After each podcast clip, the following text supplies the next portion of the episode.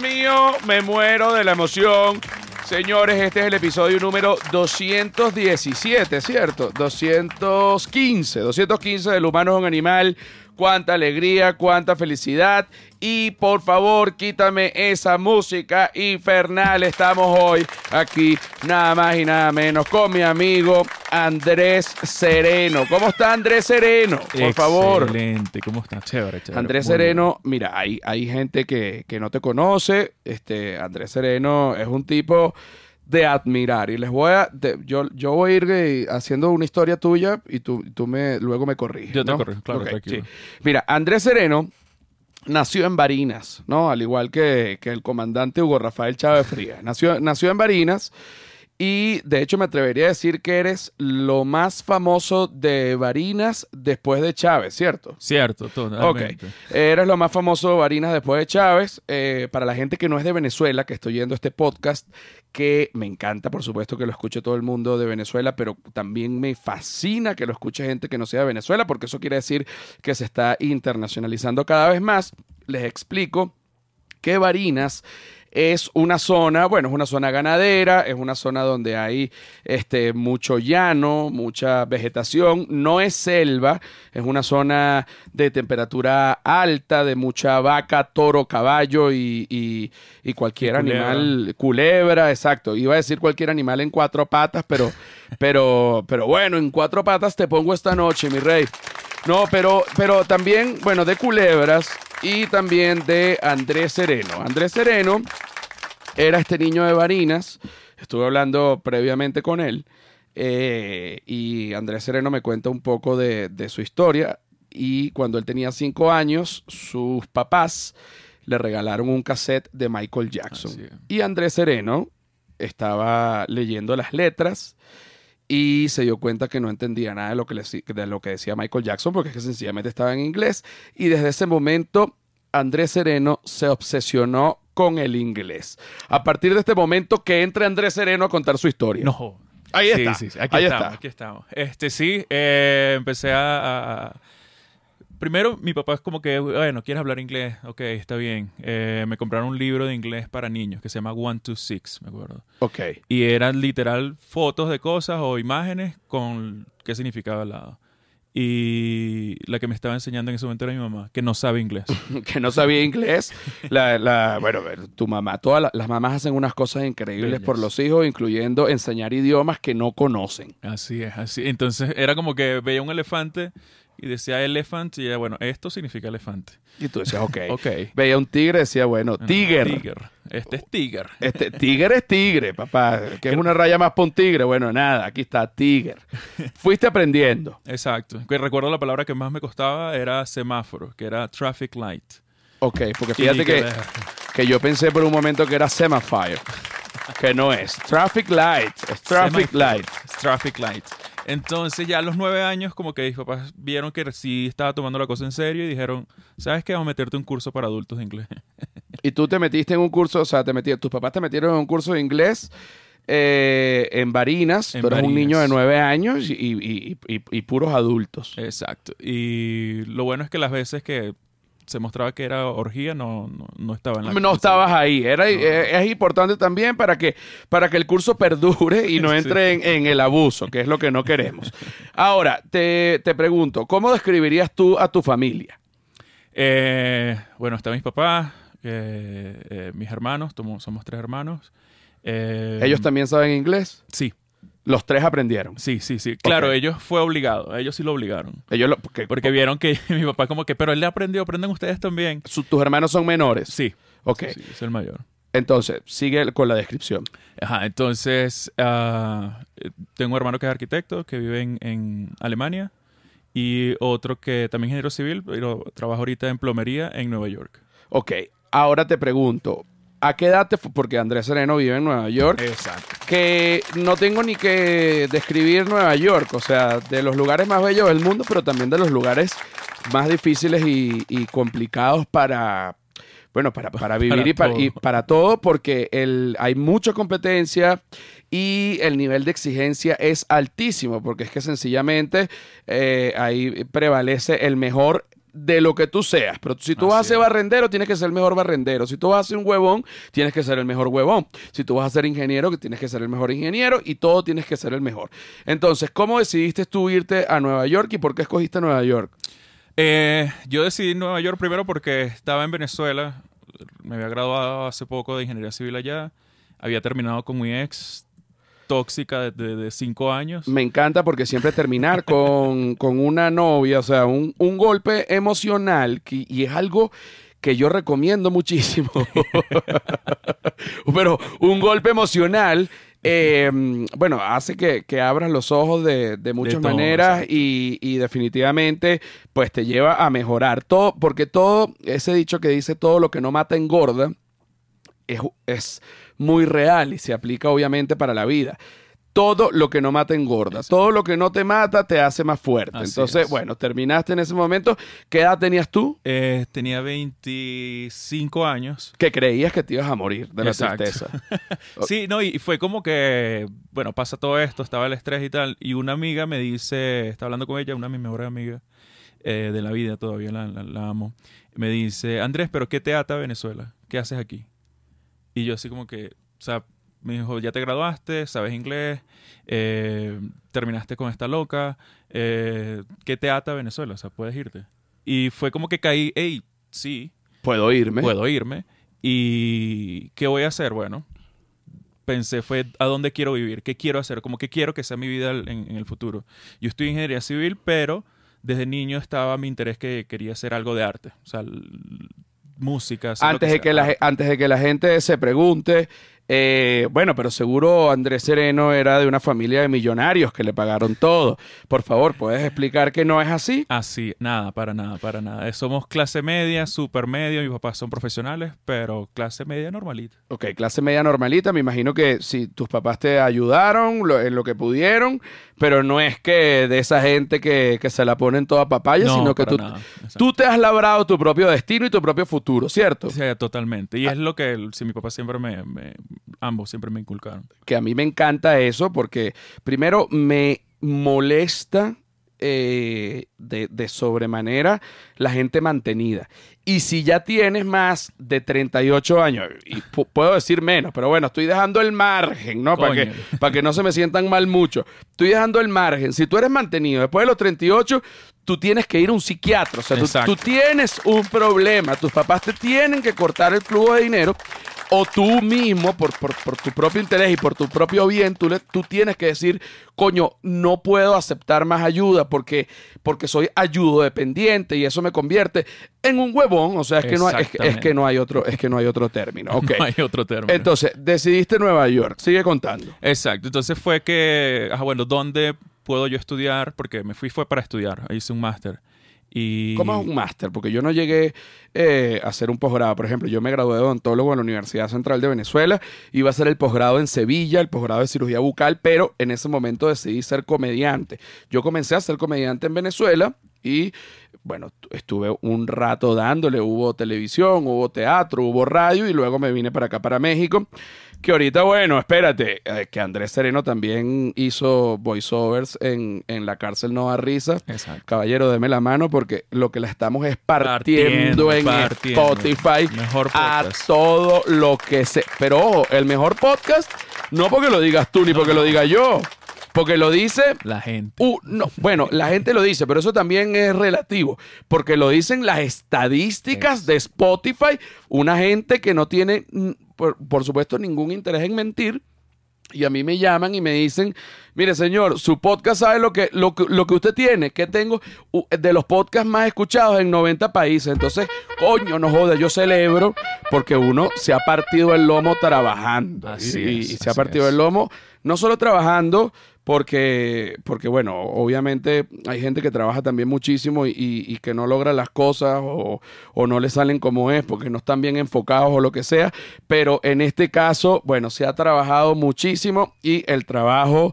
duro da Eh, frutos. frutos. Por ahí estaba viendo una gente que decía, bueno, pero los obreros trabajan duro y no da fruto. Coño, no estarán bien enfocados. Eh, Espérate un momento. La gente tiene que trabajar donde tiene que trabajar. Exacto. Y la cárcel no da risa, es una maravilla y tú eres parte de eso. Gracias, Entonces, Eh, te fuiste para Nueva York. Exacto. Eh, fue así. Fue como que yo dije, bueno, si me voy, me voy a estudiar. Porque eso, tampoco me quería ir como que a, a loquear porque estaba inseguro en eso.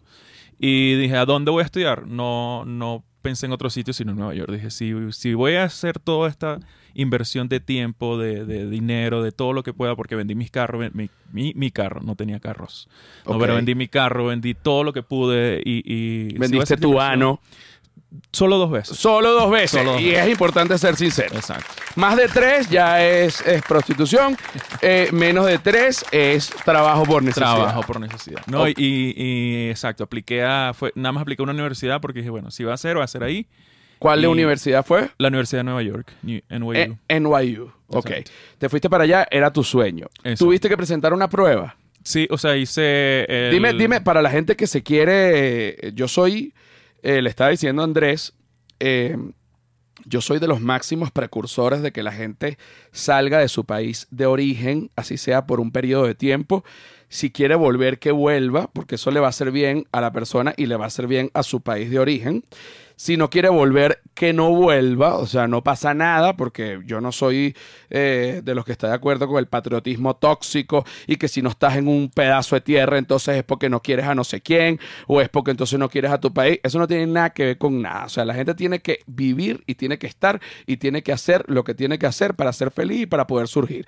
El patriotismo tóxico es un sentimiento limitante que no te permite salir de tu país, hacer nada porque supuestamente entonces no quieres a nadie y entonces eso es una vaina absolutamente ridícula. Exacto. Me imagino que en algún momento te tocó un poco alguna gente, bueno, pero tu país es este, o no te vayas, porque qué vas hacia allá, o te vas a ir para jalarle bola a los gringos. ¿Te tocó un poco eso? No, no. eh, Menos mi mal. familia y mis amigos me apoyaron full. Ok. full. Todos como que tiene sentido.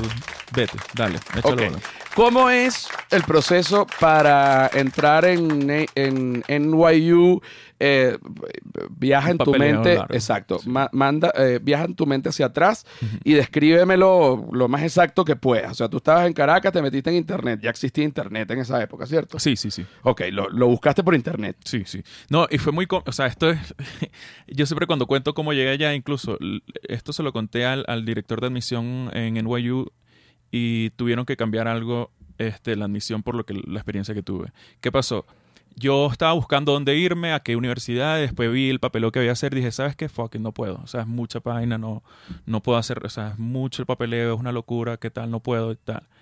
Pero como investigué tanto, me salieron, eh, eh, me salió publicidad así de las universidades. Como que ya me salía la publicidad en internet y dije, bueno, vamos a darle clic a ver. Le di clic y decía, llena tus datos y tal, te vamos a llamar para ayudarte en el proceso. Y sí, metí los datos y bueno, capaz nunca me llaman, porque X. Y me llamaron y me ayudaron en todo. O sea, eso fue la universidad en NYU. Como que, bueno, dale, vamos, eh, necesitas hacer esto. Eh, presenté el TOEFL, presenté el GRE, que es un examen para, para acceder que lo presenta todo el mundo, no solo los de afuera, sino también lo- los de Estados Unidos. Y para entrar, que es un examen de matemática y un examen de comprensión de, de lectura. Como Ya va, que- el- en el TOEFL, ¿tuviste que hacer un curso especial para el TOEFL o ya tenías No, el es nivel? eso es lo otro. Cuando pasa todo esto, eran 15 días antes de que tenía que, el día de donde tenía que meter todo para que poder quedar ese año y entrar ese año. Entonces no me dio chance de hacer cursos ni nada, sino que fue, vete a presentar.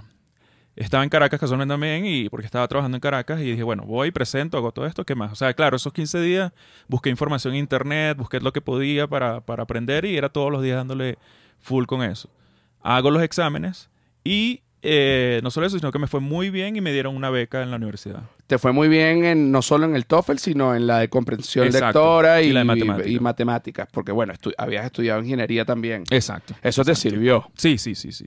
Entonces, bueno, ahí quedo, o sea, me- a los dos meses me, me dan la, la noticia que quedo y que me dan una beca y es como que, fuck, bien, porque tampoco el dinero era mucho. Ok, e- esta beca, si no es muy imprudente, ¿cómo, cómo, cómo, es el, cómo funciona la beca o, o qué porcentaje te, Me te cubría? Eh, 40% de la matrícula. Bueno, es casi la mitad, o sea Sí. que, que es súper. más, después cuando yo a la universidad averiguo, o sea, no, trabajo en la, porque de una vez me dan trabajo porque conozco a la persona de admisión ya que tenía problemas con, mi, con mis notas. Me dice, hey, hay unos problemas con tu nota, ve, habla con ella, porque Venezuela eh, no, no habían llegado como que bien o, o era, era un rollo de, de que él tenía que enviarlo directamente a la universidad y no era que lo tenía que enviar yo. Ok, Y hablé con ella, duramos como una hora hablando y me dijo, ¿sabes qué? puedes quedarte trabajando aquí. Y yo, sí va. Entonces llegué y, y- y lo, lo de las notas se resolvió y tal. Y empecé a trabajar en la universidad. O sea, empezaste a trabajar en el departamento donde la gente te ayudó. Exactamente. Y tú, a partir de ese momento, empezaste a ayudar gente. Exactamente. Coño, vale, pero es que la vida. Es que cuando uno hace las cosas bien, yo te digo, de verdad, es que el que se porta bien le va bien. Sí, es que cuando uno hace las cosas bien, y, y- y está bien, chicos, sin robar a nadie, robar a vas, nadie, haces tus cosas, presentas tu examen, lejos del chanchullo y del contactico que también me ladilla. No, no, no. Eh, has hecho todo de manera maravillosa. No, ok. y cero chanchullo, cero. Primero no conocía a nadie en Nueva York, o sea, no tenía ni siquiera un pana de que diga, ah, no voy a llegar. No conocía a nadie. Y siento que la ciudad me recibió muy bien porque también fui con, con las ganas de hacer las cosas bien. O Ok, sea, es- ¿y, y, eh, dónde te quedaste apenas llegaste? En un Airbnb por cinco días. y fue Ok. co- no, pero eso fue lo, otra cosa. De allá llego y dije, bueno, en cinco días consigo, tengo que conseguir dónde quedarme, o sea, un apartamento. Y llego y veo que no podía pagar cualquier cosa porque eran carísimos, o sea, es muy caro. Y hice una cosa que se llama speed roommating, que es eh, uno va a un bar, entonces va gente que necesita eh, renta, una habitación o algo, y hay gente que tiene un cuarto extra. O sea, eh, eh, eh, esto es un bar Exacto. donde la gente se encuentra. Mira, yo tengo cuarto y, y tú necesitas quedarte. Entonces nos tomamos una cerveza y ahí nos conocemos como para ver. Exactamente. Fuiste así. Sí, y no, y lo cómico es que te dan una, una etiqueta para que pongas tu nombre y pongas que estás, si estás buscando cuarto o no, y cuál es tu presupuesto. Como para que la gente se te acerque. Lee primero para no caer en lo incómodo. Exacto, para no caer en lo incómodo. Ok, ¿tú qué presupuesto pusiste? 400 dólares. Mensuales. Ok, tú pusiste Exacto. 400 dólares mensuales Que lo cambié a los 10 minutos. Porque porque nadie te hablaba. Nadie, todo el mundo te pasaba por el lado y que no, vale, tranquilo. Hablamos luego. Lo cambiaste, lo subiste a cuánto. a 600. Ok, y ahí ya se te acercó quién. Sí, se me acercó una señora que dijo, mira, tengo un cuarto justamente que da cerca de la universidad. Y había otra persona, casualmente del- de, NYU también ahí, no era la misma carrera, pero estábamos los dos como que, bueno, cool. Este, eran los 600 dólares, decía, un apartamento por 1200, dale. Cuando llegamos al apartamento, eh, era un... eh, ah, ¿Cómo se llama? Los, los apartamentos del gobierno que le da a la gente pobre. Ok. Bueno, que era, lo que, cual. era lo que tú eras en ese momento. y eh, lo- eso se llama, los projects. Eran Ok. los projects. Eso era lo que. Este, y cool, ahí viví por tres meses. Ok, ahí viviste con la señora. No, no, no. Ajá, entonces este es el rollo. El apartamento era de la Mm. mamá y estaba todo lo de la mamá ahí porque la señora había muerto. Creo que en el apartamento. Ok, ya ahí comenzamos. Aquí Sí. comienza la historia. Aquí es, que, ahí- aquí es donde comienza la película. Aquí empieza la película. Tú no sabías que la mamá había muerto ahí. No, pero después fue como que, ok, claro. Sí. Claro, cuando empieza un olor, tú dices, oye, pero ¿qué es esa bolsa negra? No es que resulta que mi mamá murió. ¿Y dónde no la está? hemos sacado. No la hemos sacado, es para que nos, ay- nos ayude. Ajá, entonces te quedaste ahí tres meses. Sí, sí, tres meses con, con este pana de Brasil, que todavía es uno de mis mejores amigos también. Y, y, bueno, vivimos ahí con, y me da risa porque afuera yo nunca había fumado nada de marihuana, nada, nunca había probado nada. Y lo primero que se siente es el olor a marihuana que yo no yo pensaba. O sea, imagínate lo, lo inocente que estaba. Yo pensaba que era cualquier otra cosa porque... Un decía- tabaco. Sí, exacto. Yo decía, eso es ilegal. No creo que la gente lo fume en la calle. ok. claro, claro, claro, claro, claro, claro. Y después mi roommate llega como que, ¿qué ladilla aquí sí huele a marihuana? Que yo, ah, ese es el olor de la marihuana. Ah, ese es el olor de la marihuana. Bueno, ok. Entonces, ahí viviste con este brasilero durante los primeros tres meses. Luego, ¿qué hiciste? Luego eh, busqué un apartamento, eh, otra habitación por Craigslist, que es como que el, don- donde hay anuncios, pero hay de todo tipo de anuncios, los más locos hasta los que son más legales, más bien. Y este era como en el medio. Y viví con, en, un, en, una, en un basement de una casa de unos judíos ortodoxos. Ok. Se pone mejor. Esta es otra película.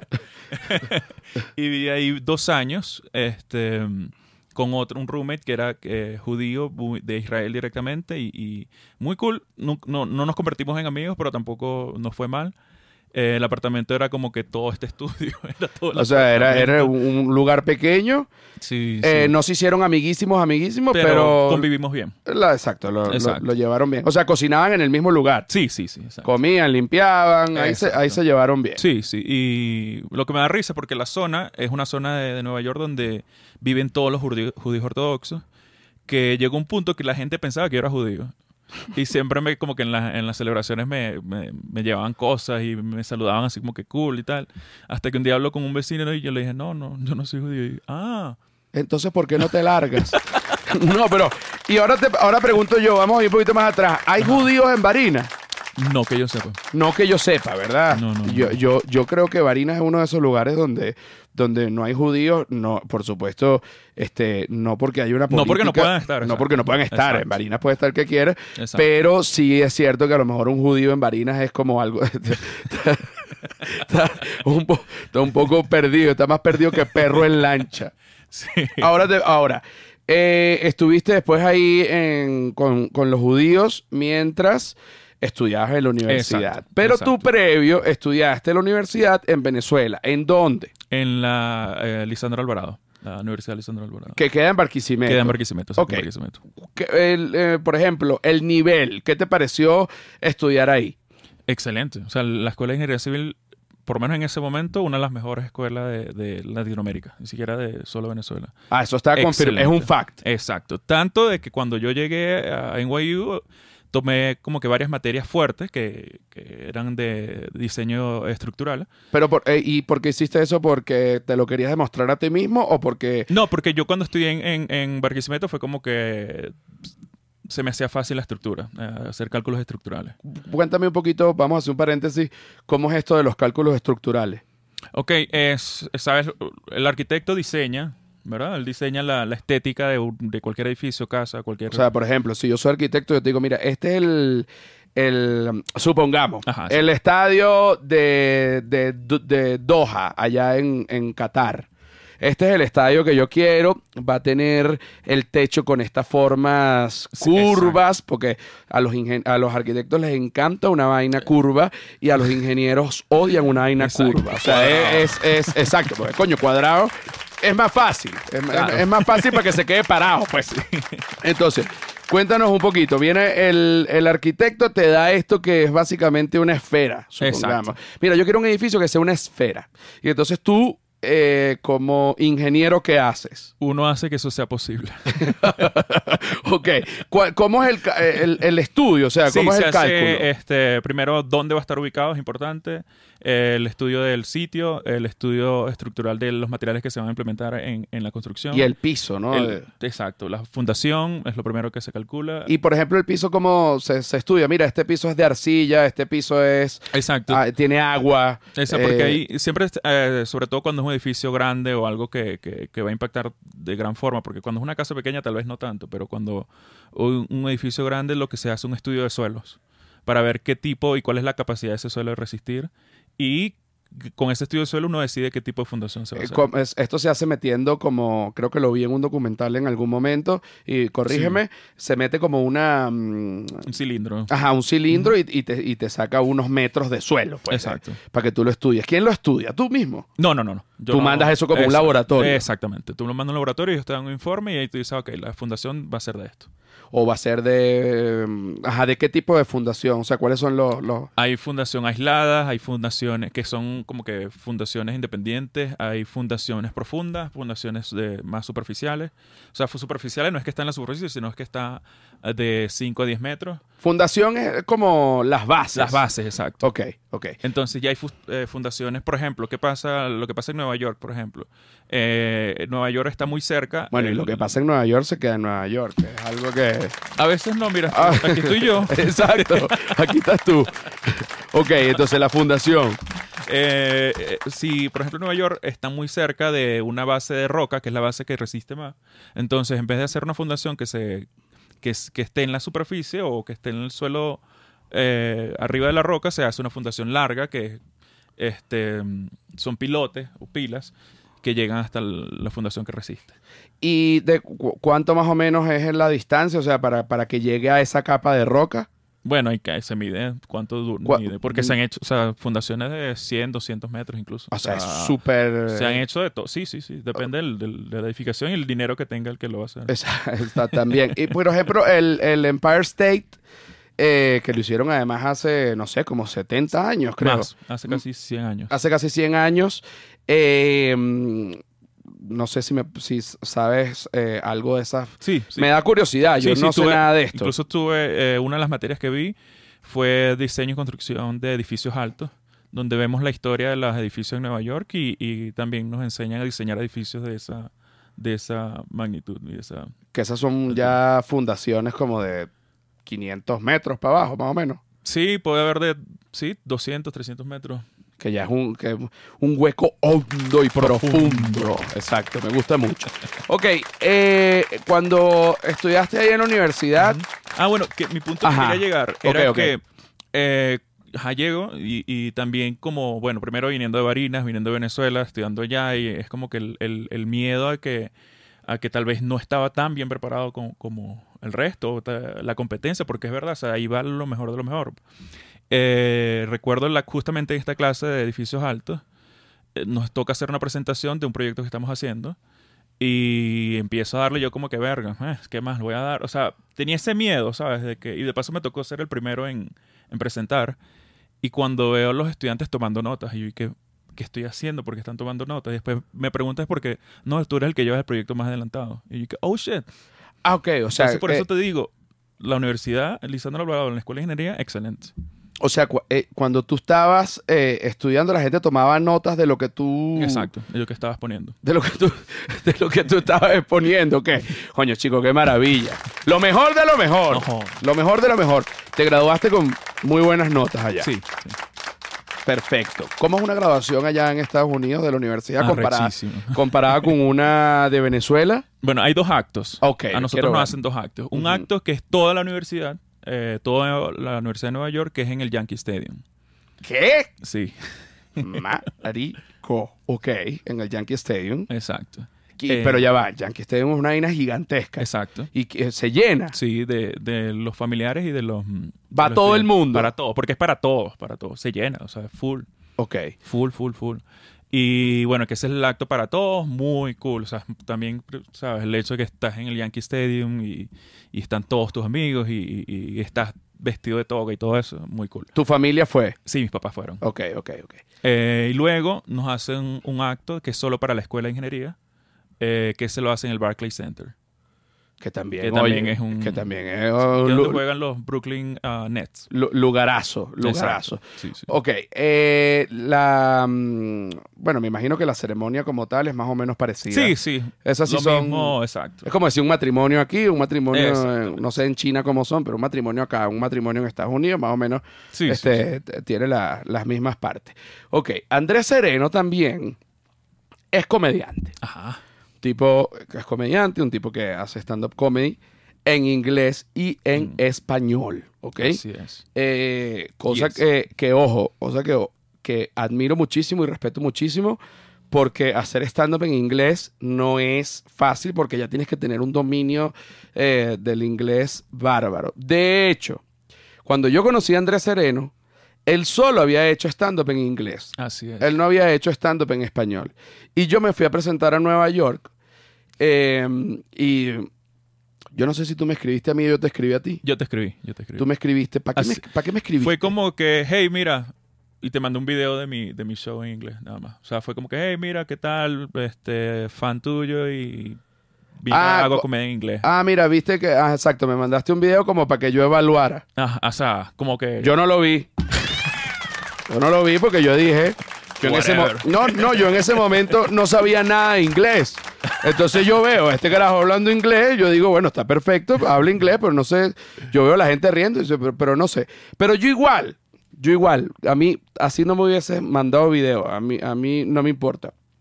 Eh, tú me mandaste ese video y yo, porque tú no me preguntaste, yo te dije, ¿tú quieres a- abrir el, el show? En ese momento yo me estaba presentando con Homo Sapiens, que está en Sí. YouTube. Eh, ¿Tú quieres abrir el show? Y tú te pusiste emocionadísimo. Oye, Sí, que sería sí, un sí, honor, que yo no sé qué. Yo digo, pero bueno, pero normal, ¿no? Yo, yo lo vi, sí, yo chill, vale, pero vente, nos conocemos, no pasa nada. Eh, bueno, viene Andrés Sereno, se presenta en español, lo hace perfecto, la gente se ríe, la gente goza. Debo aceptar que, que a mí me fue mejor ese día. Sí, sí, sí. Sí, era tu primera Sí, vez sí, en español, yo no sabía. Yo no sabía. Luego, An- luego Andrés me dice, esta es la primera vez que me presento en español. Así es. Entonces, coño, yo sentí un orgullo muy grande porque sin saberlo, eh, y, y sin saberlo y sin ningún tipo de interés, porque, Claro, porque, claro. porque tampoco... A ver, o sea, tú me escribiste, me mandaste un video y yo dije, no, vale, pues si este comediante, entre los comediantes, yo tengo dos teorías y las dos teorías van paralelas y, y una no prela a la otra. Una es, los comediantes se ayudan entre ellos, es como algo tácito. Sí. Tú lo has sentido. Sí, sí, sí, totalmente. Pero a la vez también el comediante es pura bruja. Así es. Pero yo contigo no he sido bruja nunca. Jamás. Nunca he sido bruja. Entonces tú me dijiste, yo te dije, preséntate, tú te presentaste, te fue bien. Y luego Andrés me dice, es la primera vez que me presento en español. Y coño, Así yo me contenté muchísimo porque fíjate que hoy en día estás acá. Sí, sí, sí. Y te extiendo delante de toda la gente del humano es un animal, te extiendo la, la invitación a que por el lugar donde yo vaya a presentarme, cuando tú quieras, tú puedes ir a no solo abrir el show, sino abrirme las nalgas si, Así si- es. si- tú gracias, quieres. Mil gracias. Si tú quieres. Vamos a ir, eh, bueno, antes, antes de, de cerrar. ¿Cómo es vivir en Nueva York? Eh, pensando en la renta todo el tiempo. Pensando en la renta todo el tiempo. No creas, en donde estés pensando en la renta todo el tiempo. Eso es, eso es algo normal. Eh, pero es muy cool porque la gente, eh, todo el mundo que va a Nueva York le está echando bola. O sea, el que va y vive allá y este, tiene tiempo viviendo, todo el mundo es porque le está echando bola y está trabajando full. Porque no hay forma de estar en Nueva York sin estar trabajando y echándole bola. O sea, si tú no quieres trabajar, no vayas para no vayas a. Nueva York. De verdad que no lo Porque incluso, y esto es algo que me pasa a mí en Nueva York, yo siento que las horas del día en Nueva York pasan como en una frecuencia distinta. Sí. O sea, tú en Nueva York te puedes parar a las 4 de la mañana y haces dos cosas y ya son las 12 de la noche y tú dices, coño, Así. pero ¿cómo es posible? Uno necesita de verdad. Primero hay muchísimas cosas que hacer, hay muchísimas cosas en las que trabajar, pero eso sí, tienes que ir a trabajar y tienes que ser este, una persona, bueno, querer hacer las Sí. cosas bien. Otra diferencia que te quiero preguntar, ¿cuál es la diferencia entre el público eh, hispanohablante o por lo menos venezolano que es... Pero no, también te has presentado Sí, sí, en- en español y en Nueva York ahí eh, hablan de todo y hay de todo tipo de gente hispanohablante. La diferencia entre presentarse en inglés y en español eh, con respecto al público, no solo con respecto al idioma. Eh, siento que en inglés, o sea, la- el- por lo menos el público, en inglés espera es chiste, chiste, chiste. O sea, tú tienes que estar Rápido. risa cada 10 segundos. O sea, incluso una de las, de las... Porque bueno, cuando yo empecé a hacer comedia, yo eh, tomé una clase en el Comedy Cellar. Y una de las cosas como... Porque es como Ya, la... es- explica qué es el Comedy Cellar para que la gente que no sabe lo sepa. El Comedy Cellar es el club de comedia más importante de Nueva York y es donde van los mejores comediantes del mundo. Incluso Dave Chappelle, que, que, que ahorita es el top del top, cuando quiere probar material, lo prueba en el Comedy Cellar. Exacto. Louis C.K., cuando quiere probar material, va al Comedy Cellar. Eh, Chris Rock. Chris Rock. Incluso una noche recuerdo eh, estando, eh, estaba allá, se presentó Chris Rock, estaba probando material, le fue malísimo. bueno, también, Y fue también como pasa. que, uff, te sientes menos, como que, ok, O sea, sientes un poco de... de- de- de- Porque ahí el público que va al Comedy Cellar no come cuento con que tú estés en. Netflix, con que tú estés. En ese momento estás ahí. ¿Diste risa ese día o no diste risa ese día? Eh, Will Smith sí no ha ido para allá, ¿no? Porque- No, no, no. No, obviamente. Y bueno, Will Smith de verdad. No lo bueno. aceptamos. No lo perdonamos. Seguimos sin perdonarlo. Exacto. Seguimos sin perdonarlo. Ok, ahora, vamos a la segunda parte del episodio 215 del humano es un animal. Cuánta alegría, cuánta felicidad, mucha. Si te gusta este contenido, dale suscribirte en el canal, dale like al episodio, escribe un comentario y dale a la campanita porque esa es la única manera de que los canales, no solo el mío, de que cualquier canal de cualquier creador de, de contenido crezca. Además es gratis y además es muy fácil darle ahí suscribirse, es importantísimo. Estamos a nada de llegar a los 100 mil suscriptores acá.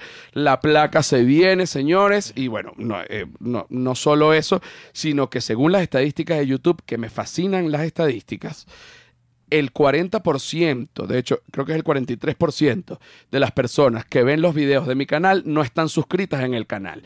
Y eso es porque a la gente sencillamente se les olvida, pero yo mismo veo em, videos de, de, de cualquier, yo veo muchísimas cosas en YouTube de todo menos comedia. Es una cosa muy rara. Yo soy un comediante que no ve comedia. Pero veo, tengo mis canales de guerra, tengo mis canales de, de gaming, ten- tengo mis canales de hormigas. Me fascinan. Sí. Sí, las hormigas. Quiero tener ahorita un hormiguero. Sí, cool. Este, etcétera. Veo de todo, de, de cocina china, eh, de, de todo. Y veo los videos, le doy like y se me olvida darle suscribirse. Por eso es que es importante recordar y por eso es que cada vez que tú ves un video en YouTube, cualquier creador de contenido te va a decir suscríbete, dale like, dale a la campana, dale comentario, porque esa es la manera correcta para hacer que el canal que a ti te gusta crezca. Vamos a la segunda parte con Andrés Sereno. Tu nombre artístico debería ser Andrés Sireno, te lo dije, te lo dije el otro día. Mira, aquí rapidito antes de ir, ya va Pablo, ya voy. Mira, eh, bueno, aquí dice Jesus que yo hice un máster en sonrisas para la comedia. Qué bello. No lo hice, pero, pero, pero sé que es un piropo. Aquí se dice, eh, de Sarito. ¿Cómo se dice cachapa en inglés? Cachapa, pues eso es un nombre Es propio. que- cachapa. Pero por aquí ponen No, sweet también corn. sweet corn. Ah, aquí dice sweet corn, Sweet corn pancake. pancake. Ok, ok. Por ahí va, vamos a ver qué han puesto. Eh, bueno, por ahí se prendió esta vaina, se prendió la mamadera de culo. Ah, bueno, se viene la mamadera de la rueda de piña, puro vulgar en esta vaina, en, el Discord, pero los amo y también interactúen por acá. La gente que quiere estar en Discord para interactuar en vivo, tienen que ir a Patreon. Es- es la única manera. Se meten en Patreon y ponen José Rafael Guzmán. Vamos a la segunda parte, venimos ya. Segunda parte del episodio 215 de El humano es un animal. Cuánta alegría, cuánta felicidad, mucha alegría, mucha felicidad. Ok, aquí ahorita eh, en esta parte se la vamos a dedicar al reggaetón y al reggaetón como fenómeno y al reggaetón como alegría para el mundo y al reggaetón como un género que ha luchado poco a poco porque mira que la gente se ha empeñado en odiar al reggaetón desde sus inicios y poco a poco el reggaetón fue tomando posesión del mundo hasta llegar a Bad Bunny. Así Yo no soy, eh, no sé mucho del- de la historia del reggaetón. Me acuerdo de las primeras canciones que yo oí de reggaetón. Estaba Gata Salvaje, Apriétame tú. Desde esa época eh, hasta Bad Bunny. Titi me preguntan si tenía muchas novias. ¿eh? Entonces ha crecido un montón. Tuve la suerte y tuve la fortuna bueno, me- nos invitaron a Silvia Patricia y a mí. Y por supuesto, vamos a presentar de una vez a Silvia Patricia, nuestra experta en Bad Bunny. ¿Cómo está Silvia Patricia, por favor? ¿Qué tal? Está, está ronca. Sí, estoy un poco ronca. ¿Por qué estás ronca? Porque fue a Bad Bunny. ¿Y qué hiciste ahí? Gritar. Gritar como una loca desenfrenada. Gritar como una loca desenfrenada. Gritar como una loca desenfrenada. Es que tenía todo el cúmulo de emoción desde hace un año. Bueno, el, el, eh, Silvia Patricia tenía el cúmulo de, de emoción y les cuento cómo fue nuestra experiencia para ir a Bad Bunny. Se los cuento a ustedes y se lo cuento a Andrés. Claro. ¿no? Nos llegan unas entradas para, para ir a Bad Bunny. Yo, a mí me alegra muchísimo porque digo, señores, estoy por fin, después de cuatro años, entrando en la Matrix mexicana y en el reconocimiento en donde ya me llegan entradas a Bad Bunny, me, me llegan regalos de Spotify, este, ya la gente lo comienza a conocer a uno. Yo, por supuesto, me alegro muchísimo, ¿no? Nos llegan estas entradas el mismo día, porque me habían dicho que iban a llegar, pero no tensa, llegaban. tensa, tensa. Ajá, una tensa. Silvia Patricia, yo nunca la había visto así por nada del mundo. no, por, por, por nada en el planeta.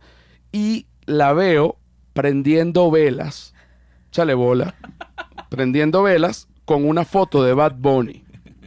Y lo monta en una historia. Así estoy rezando, tratando de conseguir una entrada. Bueno, mi papá, que es un tipo que me prende las velas cada vez que hay algo importante. Mira, papá, tengo cuando estaba en la universidad, tengo un examen importante, yo te prendo una vela.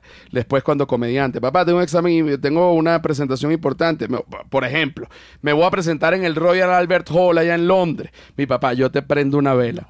Mi papá le escribe a Silvia y dice, Silvia, ¿quieres que te prenda una vela para ver si consigues las entradas de Bad Bunny? Silvia me enseña el mensaje y me dice, ¿qué le respondo? Le digo, coño, yo siempre se las pido para cosas realmente importantes. No sé si una entrada para Bad Bunny lo valga, pero ¿qué opinas tú? Y Silvia me dice, los vale.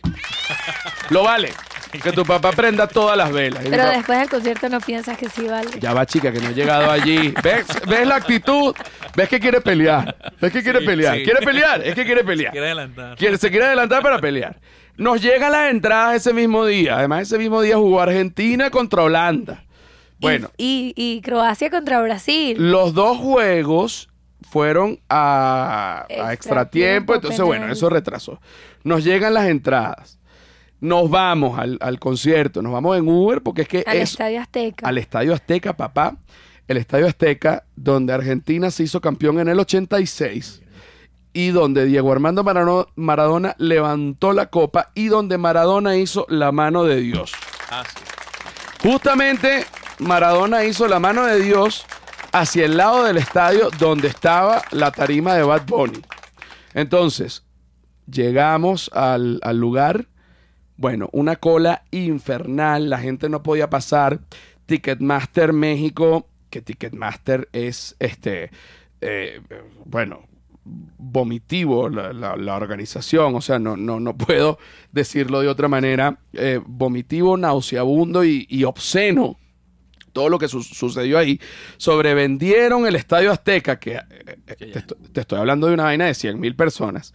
Y la gente se quedó afuera con boletos. Intentaron tumbar la puerta. Tenemos videos eh, de, de- de eso. La gente se empezó a trepar por el techo. La policía empieza a tirar la gente. Y yo le digo a Silvia, Silvia, yo creo que no por nada, pero no, no vamos a, a a poder llegar, ¿no? Entonces Silvia, no, pero vamos a dar una vuelta por el otro lado para ver si hay otra entrada. El Estadio Azteca no es que tú vas a ir para otro lado de una casa, es un estadio, una vaina gigante. Bueno, cuando nos estamos saliendo de ese tumulto allí, de ese embudo de gente, le meten la mano en la cartera a Silvia y Silvia agarra la cartera y dice, José, están robando. Y cuando me dice, están robando, yo me voy a meter las manos en los bolsillos y cuando me meto la mano en los bolsillos me encuentro una mano sacándome el celular. ¿Tú puedes creer esa vaina? Si Silvia no me dice, me sacan el celular. Y ahí sí se va toda la mierda. No, si me hubiesen robado el celular, yo te digo, nos vamos de esta mierda, se acabó, yo me hubiese puesto histérico. A mí no me gusta mucho el tumulto, ni me gusta mucho la el, el gentío, porque me, me- de verdad que me, me parece desagradable, la Es empujadera. agobiante. Es agobiante, para mí me, me agobia. Sin embargo, yo estaba a punto de decirle a Silvia que, mira, a lo mejor no se pudo y, y bueno, eh, es una señal, a pesar porque nuestras entradas eran VIP, No. VIP, pero la organización era tan mala que nos dijeron que las entradas VIP era donde entraba eh, todo el mundo. Y entonces, Ah. coño, ahí era donde estaba la entrada sobrevendida, etcétera. Cuando estoy a punto de decirle a Silvia, mira Silvia, eh, Ya yo llorando. no, ahí Wow. es que te voy a decir, nos vamos a tener que ir. Silvia arranca a llorar. Arranca a llorar como una niña desconsolada. Y yo digo, coño, no le puedo hacer esto a Silvia, vamos a intentarlo hasta el, hasta el final. Dimos la vuelta y en eso logramos entrar al, al Estadio Azteca. Cuando entramos, Andrés Sereno, yo te digo, el, el impacto que da. Yo estaba histérico. Claro. Ya yo me quería ir de esa mierda. Me habían intentado robar, me habían empujado, me habían insultado. Coño, y, y- y- y uno es una estrella, chicos. no como Bad Bunny, No pero coño, este, uno también ha logrado sus Claro. cositas. Porque uno, uno ya tiene una edad, uno no está para eso. Cuando uno entra a ese estadio Azteca, que ves 100 mil personas, cada persona tiene un brazalete de luz Ok. que está sincronizado con un software Oh, shit. y todos Sí. prenden al unísono, como el software dice, dependiendo de la canción y del beat de la canción, al color que, que- que dice el software. O sea, todo, son las luces del mismo color que parpadean al mismo tiempo, que se prenden, que se apagan, todo al mismo tiempo. Cuando tú entras a ese estadio y ves esa vaina, te quedas totalmente impactado y ahí es donde tú entiendes la envergadura Claro. y fíjate que digo envergadura porque así es como también se te pone cuando ves eh, coño todo eso entiendes que estás definitivamente no en un buen concierto no en el concierto de Bad Bunny sino que ahí es cuando tú entiendes que estás en el concierto del siglo y que Bad Bunny es el artista El del artista. siglo Así es. Bad Bunny es, lo digo acá, y, y- y que vengan de a uno. Bad Bunny es el artista del siglo. Es. Cosa que me emociona mucho, porque es el artista del siglo reconocido incluso por los gringos, que Sí, siempre sí, los sí, artistas del siglo siempre son o gringos o ingleses, este, pero no, ahorita el artista del siglo es Bad Bunny. Ahora, para que nos narre lo vivido, nuestra experta en Bad Bunny y perreo intenso hasta el suelo y meneo de pera, meneo de perot, Silvia, bueno, en varias canciones movió el trasero de una manera que se le veía la perota. Yo, yo estaba impactado. Yo dije, Dios mío, esto tiene que ser pecado. Y ojo, antes de que Silvia hable, la, la gente más bella en ese concierto me provocó coger a hombres y a mujeres. Está bien. O sea, el, y, y Bad Bunny hace que la gente se mueva como una culebra mudando la piel. ¿Entiendes? Pegadito, suavecito, lento. Para que nos, coño, nos narre ese día como fue Silvia Patricia. ¿Cómo estás, Silvia ¿Cómo Patricia? estás, Silvia? Por Bueno, favor. Bien, bien. la verdad es que se, se cumplieron los objetivos. El año, ah, creo que este es el mejor año de mi vida, sin duda. No, este, este es el mejor año de, de- de nuestra vida, de nosotros Claro. dos, pero Bad Bunny fue Fue la cherry on the pie. de la che- me gusta la cherry on the pie. Ok, entramos. Entramos justo con Yo Perreo Sola, imagínate tú. Uh, Pa, pa, pa, pa, pa, o sea, le empieza pa. duro. Em, no, bueno, ya nos, ha- o sea, entramos, ya el concierto dura tres horas y nosotros nos perdimos una hora gracias Ticketmaster. Ah, ok, ok, ok. ok, está bien. Este, y la, no, él empieza que sí con Me Porto Bonito y salió Chencho Ah, Corleone, nos los perdimos gracias Ticketmaster. Pa' que todo el mundo vea lo linda que tú estás, que tú estás. ¿Te la sabes? Sí. Bueno, pero canta conmigo. Vamos a empezar otra vez. Uno, dos, tres. Pa' que todo el mundo vea lo linda que tú estás, que tú estás.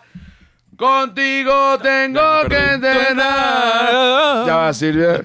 Que la calle ando suelto, pero por ti me quito. Si tú me lo no me voz. pides, yo me porto bonito. Tú bonito. Eh, eh. Tú no eres bebecita, tú eres bebesota. Friquitona, hacete nota. Nos las perdimos. Eso no las Coño, perdimos. coño. Estábamos corriendo para la otra entrada y cuando empezó, paquete, no lo volvió a cantar. Yo Nos miré a vimos. Silvia, nos vimos y ahí Silvia llorando duro. Yo decía, bueno, esta mujer se me va a morir aquí. Pero, cuando- pero tu papá prendió la vela. No, tu papá prendió una vela, tu papá lo que es un estafador como Ticketmaster, no jodas. No, claro, pero nosotros prendimos la vela para conseguir la entrada. Eso se cumplió. Ah, ok, ok, ok. ok. Lo que lo cagó todo fue Ticketmaster. Qué bueno. Bueno, entonces entramos eh, y empezó. Antes tú me pichabas. Ahora yo picheo. Antes tú no querías. Ahora yo no quiero. Dios mío, yo dije. Se prendió. O sea, no, me, fue Se- increíble. No, se te prendió la pera. Dilo que se te prendió. Se salió de. O sea, es que tenía como que todo el año desde que anunció el concierto, como que imaginando cómo iban a hacer las canciones en vivo. Entonces verlo ahí fue como que superó cualquier cosa, pues. Y ahora te digo otra cosa, más allá de, porque Bad Bunny obviamente las letras son muy sexuales y sí provoca mamar el culo, y sí provoca perrear sola, y sí provoca friquitona, mami se te nota, y, y, eh, eh, porque me- eh, esa canción me, me recuerda a, a ti y a mí. ¿Cuál? Ella no era así, ella no era así, dime Eh, quién la ah, dañó. calladita. Ella es calladita, pero en el sexo de vida, porque marihuana y bebida. Increíble. Ahora, una pregunta. Sí. Yo no he ido a un concierto de reggaetón, pero no es porque a mí me encanta el reggaetón y me encanta ir a fiestas de reggaetón. Porque yo fue- quiero tripear, ¿sabes? O sea, quiero tripear, bailar, joder. En un concierto, que a veces siento que es como que, bueno, estás sentado o algo, se tripeó. Claro, porque además nosotros estábamos en eh, el, el- el concepto del, del concierto es como si fuese una fiesta en la playa. Oh. Entonces, bueno, el escenario tiene palmeras, tiene arena, como, unas montañas de arena. Oh. O sea, Bad Bunny no está cantando en que qué bueno que lo dices esto, porque lo que dice Silvia, el concepto del, del concierto no es un concierto, es una party. Es un Oh, rolo de party. Entonces, ey. las entradas que nosotros teníamos Ok. eran playa. eh, que es lo que viene siendo un VIP, un VIP general que no estás sentado, sino que estás cerca del escenario y estás Ok. parado para que tú te vuelvas verga ahí bailando. Claro, O sea, exacto, porque eso es lo que me, me, me coño, ir a un concierto donde va a estar apretado y no vas a poder perrear. No. Bueno, pero aquí también- Cero apretado. cero apretado, Cero pero yo apretado. creo que eso también es porque, bueno, Ticketmaster no dejó entrar un poco de gente. Ok. Entonces, bueno. Bueno, pero en esa parte sí, felicitaciones, porque estábamos cerca. Eso sí es verdad, sí, bueno, menos mal. porque en esa Gracias, parte. Ticketmaster. Gracias a Ticketmaster por su estafa, porque la parte del- del VIP estaba, estaba llena de gente, pues o- obviamente, pero coño, era, era viable y se, y se podía perrear. Chévere. Entonces, en esa Se parte. perrió, se perrió. Se perreó. Se Cool. perrió duro. En esa parte que se llama la playa, o sea, que, que le dicen la playa, eh, es la parte donde Bad Bunny escoge a la gente para subirla en la tarima para que supuestamente lo enseñen a bailar. Es como, oye, que yo no sé bailar, que yo no sé bailar. Y yo sé que acá en el Estadio Azteca, que, que es la noche más linda de mi vida hoy, que he estado esperando este concierto como nunca en mi vida. Que por cierto, los otros artistas que no son puertorriqueños, dejen de hablar como puertorriqueños ya. Ahora todo el mundo Ahora quiere todo el ser mundo- latino. Sí, sí, es sí, que él sí, lo sí. dice. Ahora todo el no, no, pero es que los mismos, pero no, no puedes imitar a Bad Bunny incluso hasta en su acento, o sea, está muy bien. Ba- Bad Bunny habla como Bad Bunny habla y Bad Bunny es Bad Bunny, lo demás es Monte y Culebra, papá, no. te lo digo yo. Eso sí, Bad Bunny trae un vergal De invitados. de Sí. invitados. Claro, es tan rentable, que es lo que yo le decía a José. O sea, es tan rentable. Bueno, de hecho, las estadísticas lo, lo puedo leer aquí. Es el tour más rentable del mundo. Eh, eh, lo ponen aquí. Este, A diferencia de, de- de mi, de mi gira, que no, no, no, rentable, sí da, Que pero, sí da. pero no como la de Bad Bunny. Bueno, la parte, de, tú sabes que, pa' que todo el mundo, eso, eso lo toca, lo canta Chencho Corleone. Oh, Ok. Pero no es que, porque tú sabes que típico que un artista o un músico hace una canción con otro músico y cuando toca la canción en vivo, bueno, no está ese músico. claro, Por- ponen por- como que si otro cantante La de los de fondo. o la Exacto. pista o, o otro cantante local. No, aquí Bad Bunny llevó a Chencho Corleone, Ok. Sí, llevó a Arcángel, sí. Yeah. llevó a Jay Cortés. Jay Jay Cortés, Cortés. a Raúl Alejandro. Raúl Raúl Alejandro estuvo Ah, ahí, pues papá, pero es que te estoy diciendo que todas las partes de las canciones de Bad Bunny que, can- que, que son featuring con, con otro reggaetonero, Sí. otro artista, llegaron y las cantaron ahí los otros artistas, o sea, salían ahí. El, también la de... lo- Bomba Estéreo, Bascuyuela, que cantan con ellos también. pero pero el- el- los dos que salieron, se me olvidó el nombre, Ah, Joel y Randy salió Oh. Claro, a cantar Zafaera. Zafaera. O sea, salió Yo Perreo Sola y de una Zafaera Zafaera. con Joel y Randy. O sea, por eso es que tengo esta voz. pues. No, bueno. O Y sea, es que también Bad Bunny tiene tantos palos. Exacto, era y que palo. Y es que él lo dijo cuando sacó el disco. Y que enumerando las canciones y que palo, palo, pa y no, marico, no tiene pele. Sí, sí. Y es que si tu novio no te mama el culo, para eso que no mame. Para eso que no. Esa fue la y, locura. y te voy a decir una cosa, yo no sé si, no me quiero meter en tu intimidad, yo no sé si tu mamá es culo, pero, pero Sí, sí. hay que mamar culo. Hay que porque hacerlo. Hay que hacerlo Hay que hacerlo. porque si no viene una gente como Bad Bunny, y por eso es que dice, esto no es para que te enamores, baja para casa que yo te lambo toda. Entonces, si tú no lambes toda, coño, te la va a lamber otra. Claro. Por eso es que... Porque ya, ya saben que la opción existe. No, bueno, Entonces hay que hacerlo. pero yo le pregunté a, a- a la mamá de Nacho Redondo, Ok. que por cierto, ahorita vamos a hablar también de la boda. Sí.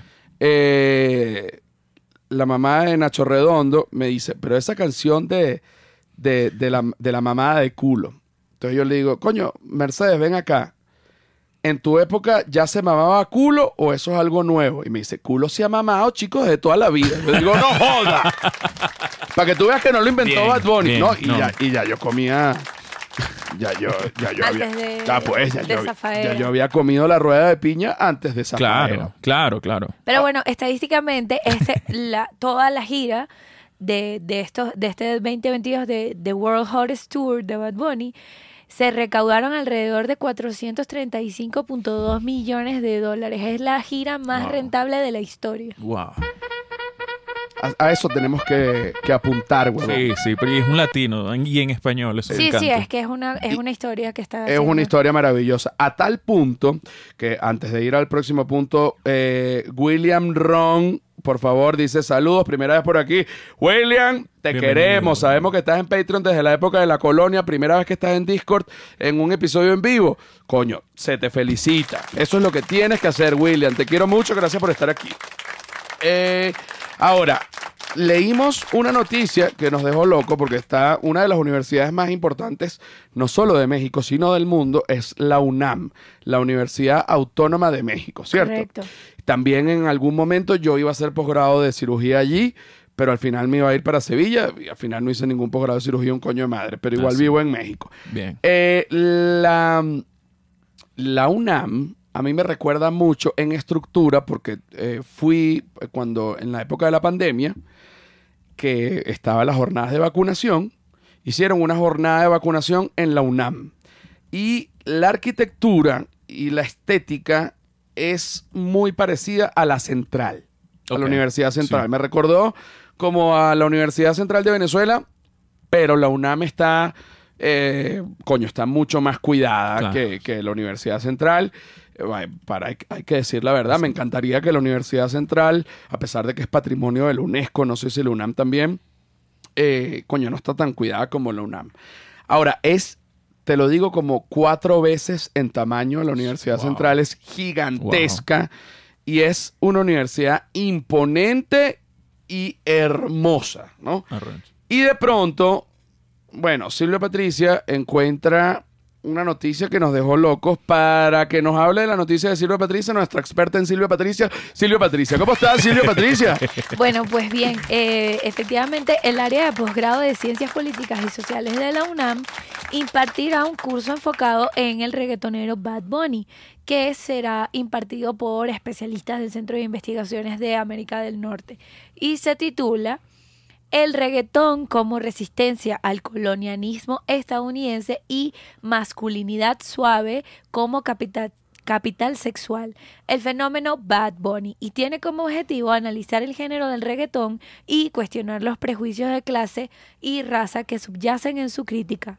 Bien. Ok, vamos a desglosar esto. Tenemos que desglosar esto con Sí. Andrés Sereno, que Exacto, también vamos. Experto en... es un experto en títulos universitarios de todo. Ok, vuelve a leer la noticia. Es, o sea, el curso se titula El reggaetón como resistencia al colonialismo estadounidense. Ok, vamos a parar ahí. Ok. Fíjate, reggaetón como resistencia al colonialismo. Estadounidense. Colonialismo, ¿eh? Colonialismo. Sí, colonialismo. Colonialismo. Ajá. Ah, colonialismo, exacto, Ajá. estadounidense. Yo, esto, por aquí voy.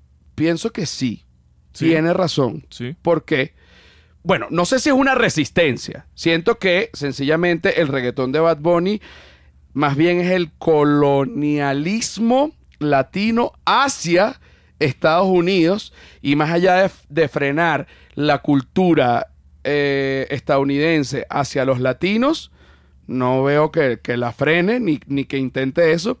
Creo que sí, la cultura latina ha entrado desde Bad Bunny con muchísima Muchísimo. fuerza en Estados Unidos. Y tú que vives en Nueva York, por favor. Se ve demasiado. O sea, eh, siento que, que ya ser algo que casualmente siempre he comentado con amigos de, de- de Venezuela y Latinoamérica es que ya ser latino es cool. Ya es algo cool. Cuando tú llegaste antes de Bad Bunny, ojo, todos los reggaetoneros desde Daddy Yankee han, han- que Daddy Yankee es el abuelo. Sí, sí, sí, sí, sí. Bueno, Eh. pero por ejemplo en Nueva York, uno salía a un bar, a un, por lo menos una disco tal, y había dos, tres canciones regga- de reggaetón que ponían. O sea, eso te estoy hablando hace ocho años. Habían como que dos canciones y siempre eran las mismas.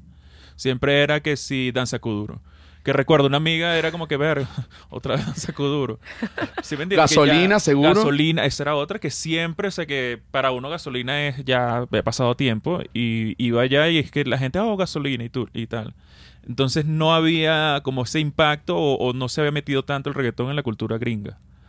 Eh, si querías bailar reggaetón o algo, era como que Ir a un bar ir a un latino. bar latino. Cuando estabas No en la y cuando estabas en la universidad, Exacto, era tam- así. tampoco. No, no, exacto. No, era eh, en, un re- en un bar gringo o un club gringo, gringo era escuchar zaf- eh, no, eh, gasolina y danza kuduro. Es No. lo único que de latino que escuchabas. Y, y- y ya, y ya ellos se sentían que estaban cumpliendo la Exacto, como que bueno, aquí lo estamos apoyando. Los estamos apoyando a los pobres muchachos. Ok. Pero ahorita ya Ajá. es una hora del... Es más, a veces hasta más. Incluso, o sea, es... eh, a veces vas a, una, a un bar gringo y tal y es puro reggaetón.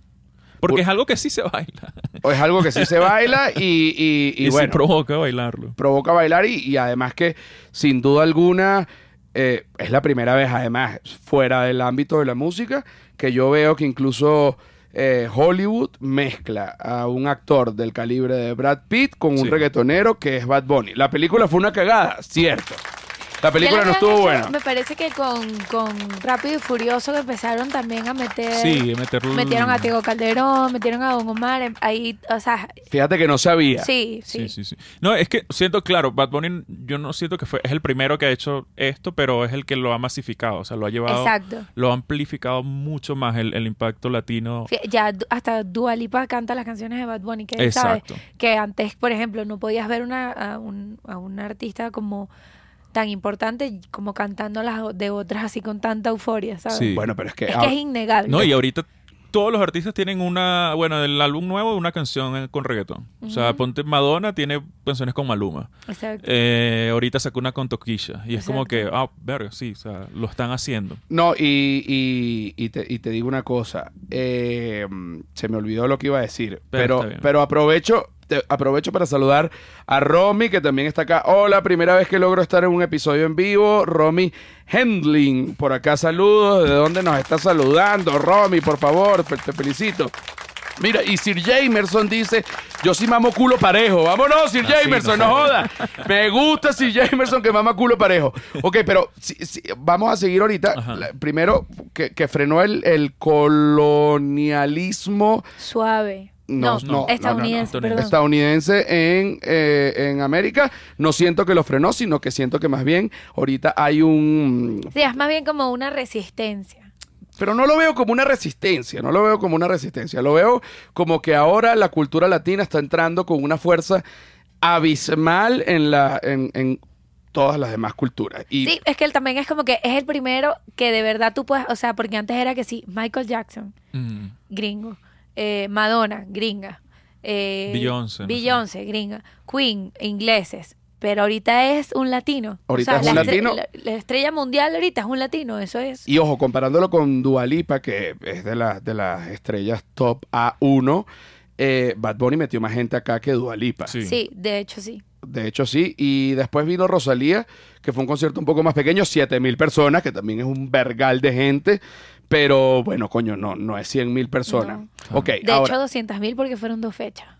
200 mil personas, Qué exacto. locura. La locura. Ahora, Qué exacto, bien. fueron dos estadios aztecas. Sí. Vamos, Diego, que allá lo lograste. Argentina va a salir campeón. Yo decido creer. Ok, ahora. eh, Y la segunda parte pues de este curso es la masculinidad suave como capital sexual. Yo te voy a decir una cosa.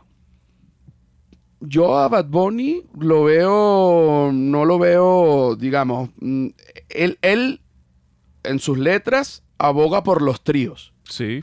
Y orgías orgías y todo. Pero yo que estuve en el concierto y que esto se los digo así, yo soy un tipo que suelo tener mucha sensibilidad para darme cuenta de ciertas cosas. Yo les aseguro que Bad Bunny no es nada gay y que a Bad Bunny no le gusta el huevo. Bien por ahí.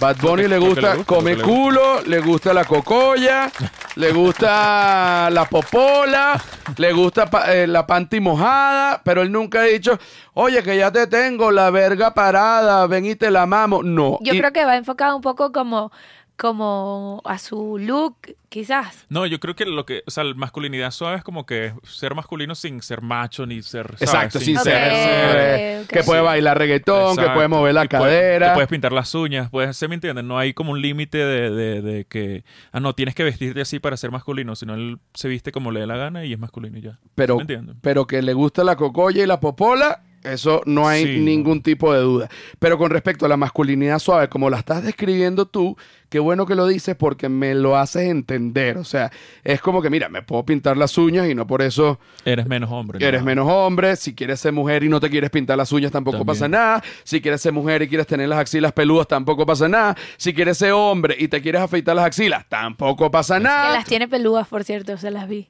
Ok. Sí, se- y se le ven sexy.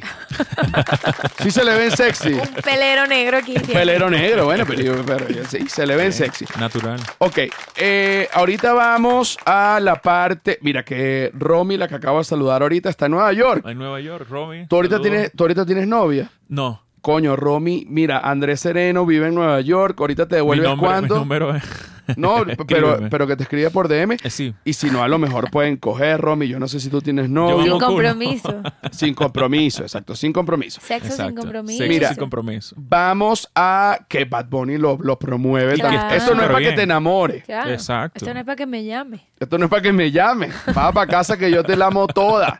Mira, ok, eh, como les digo, vamos a la parte de Patreon.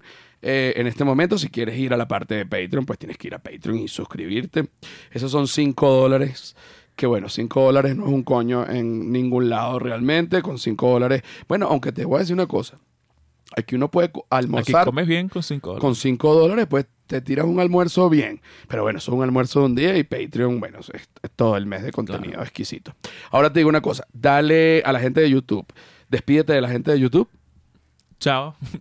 André, Andrés Sereno, No, Andrés Sereno me pueden conseguir en Instagram y en Twitter como and- arroba Andrés Sereno con una S en el medio. Y tengo un canal de YouTube donde tengo un documental que se llama Kid from Barinas sobre stand-up comedy.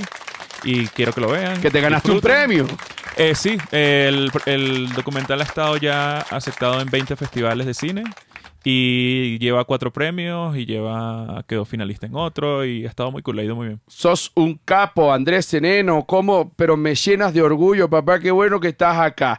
Por otro lado, les vuelvo a repetir, suscríbanse en el canal, dale like, dale a la campanita y escribe un comentario porque esa es la manera para que este canal crezca, que estamos muy, muy, muy cerca Gracias. de la placa de los 100 mil.